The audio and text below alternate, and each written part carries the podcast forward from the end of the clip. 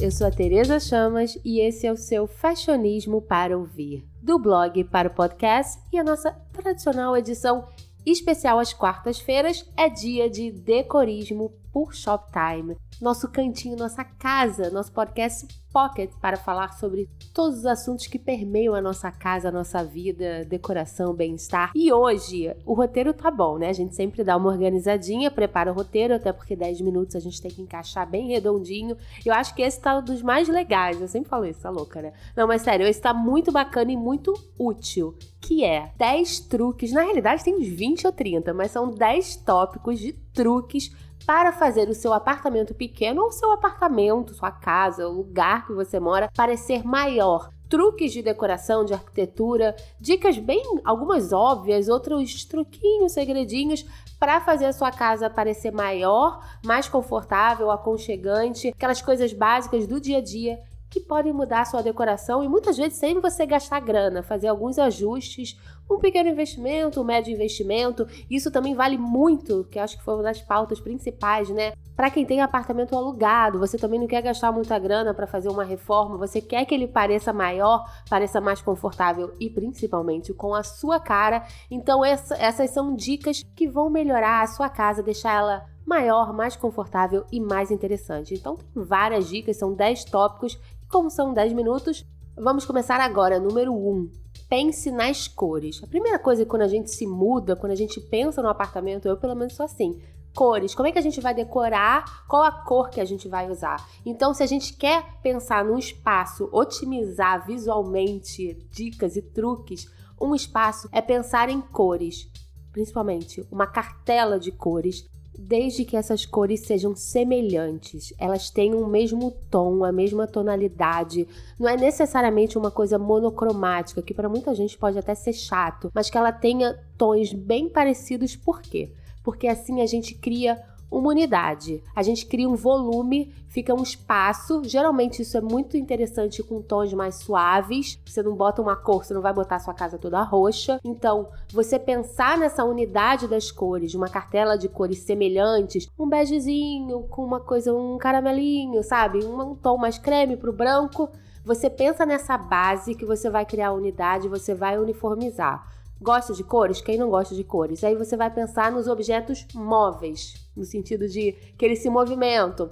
Uma almofada, um objeto solto, um grande vaso, plantas, isso é fundamental. Daí você pode investir nas cores, mas de resto é você pensar nessas cores semelhantes e numa unidade de cartela. Número 2, espaço livre. Se a gente tem um espaço pequeno, a nossa ideia é vamos sair amontoando, a gente se empolga, mas é muito importante a gente mostrar que, tipo, é quase um truque. Olha, tem espaço sobrando, eu não tô usando esse espaço. Principalmente, por exemplo, você tem um sofá, é muito estreitinho, aquela sala de estar bem brasileira, bem estreitinho.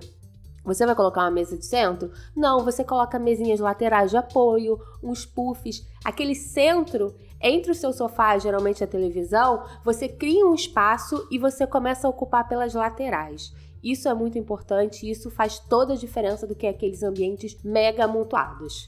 Número 3, um dos truques mais eficientes e muitas vezes não muito usados: verticalizar a decoração foco numa decoração suspensa, prateleiras lá para cima, você levar o volume para cima, que às vezes a gente está no nosso nosso ponto, né, o nosso ponto de fuga, o que a gente vê é de um metro e meio para baixo, que né, tudo que está por baixo, mas você elevar isso, colocar isso lá para cima, você cria até mesmo um espaço mais aconchegante, você tá trazendo informação, você não tá deixando a sua casa vazia, mas você tá elevando o volume. As prateleiras suspensas têm essa função muito legal. Você pode atochar de livro desde que seja lá em cima, misturar com plantas.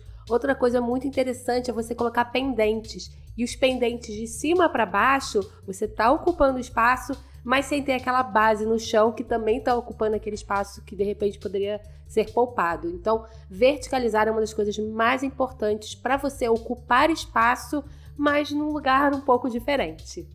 Em quarto lugar, espelhos. Essa é a dica mais óbvia, mais tradicional. Qualquer pessoa dá a dica de espelhos. Um espaço espelhado de fato cria né, essa, não só essa duplicidade, como essa coisa mais eterna, é, mas é importante ver como esse espelho, que às vezes você compra aquele espelho que são até baratinhos, aqueles espelhos estreitinhos, você bota num canto, acha que vai funcionar. Não. Geralmente essa questão do espelho é aquele espelho que vai do chão ao teto, é você contratar, sabe, uma, uma vidraçaria que vai montar. Isso nem sempre é possível, especialmente se o apartamento for alugado, você não está afim de gastar muita grana. Então tenta pensar num espelho maior, mais largo e até mesmo você mandar fazer, muitas vezes é mais barato do que você comprar pronto. Tem uns prontos que tem é, uma moldura meio, uma coisa meio antiga. Então, de repente, se você pensar no mais minimal, aquela que é se meter na decoração dos outros.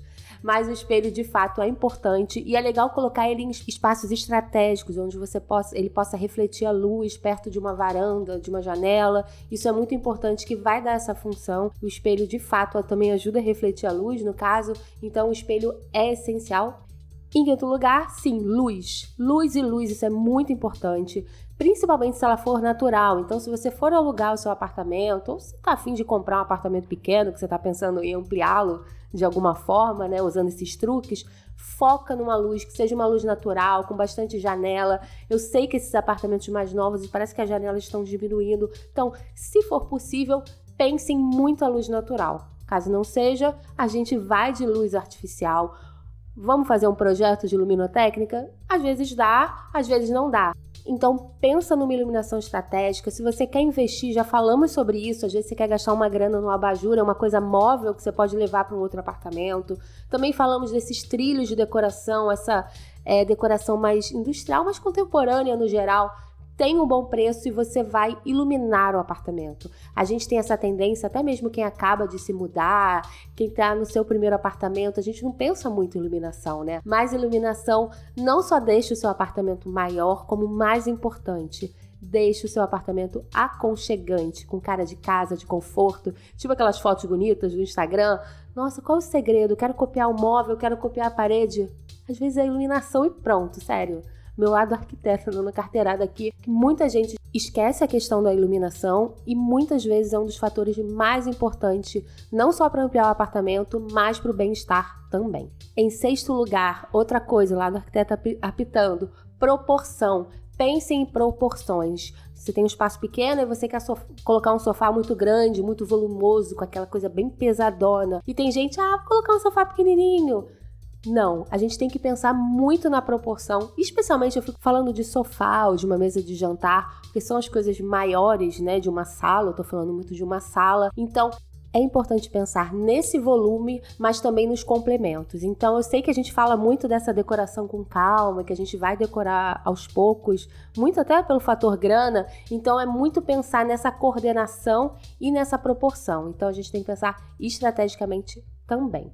E número 7, falando de móveis, foco em móveis vazados. O que, que significa isso? Menos volumes, tipo um puff. Um puff é um mega um bloco, é uma graça, é super útil, a gente já falou deles, mas é importante pensar em móveis vazados, aqueles que mostram a perna, principalmente pensar em até mesmo materiais. Vidro, acrílico, ele dá uma sensação maior de leveza. Você vê o outro lado do cômodo. Por exemplo, você tem uma mesinha de centro, uma mesinha de centro como se fosse um mega bloco, um mega puff. Às vezes pega uma perna com uma perninha mais delgada, uma coisa mais vazia para você ver o outro lado do ambiente. Isso vai suavizar e deixar até mais delicado o seu espaço, logo maior. Agora, em oitavo lugar, muito importante, eu sei que nem todo mundo gosta do minimalismo, mas o minimalismo ajuda. Então, o que, que é? É tirar os excessos, aquelas boiseries que estão super na moda. Se você tem um espaço pequeno, elas têm uma informação, então às vezes pode ser desnecessário um gesso muito trabalhado, um forro muito trabalhado, frisos, aqueles rodapés que são mais rebuscados, são menos limpos, não de sujeira, mas eles têm muitos detalhes, muitas informações. Se você pensa num ambiente mais clean que dê amplitude, eu acho que é importante eliminar, talvez não tudo, tá? Não vou ser radical, mas eliminar esses fragmentos que confundem muito a nossa visão de primeira, sabe? Eu acho que isso é uma das coisas fundamentais e muita gente esquece. Em nono lugar, isso vai ser cada vez mais comum, mais importante e necessário. Falei de uma super feira de decoração que aponta as tendências e falaremos cada vez mais sobre móveis de multifunção, aqueles que se adaptam a cada situação, a cada ambiente, que têm uma múltipla função, que mudam de formato, que se ajustam. É assim, Muita gente, ah, tem, tem gente que tem até preconceito com isso, mas é necessário. Se você tem um espaço muito pequeno e quer utilizá-lo de várias formas, é importante.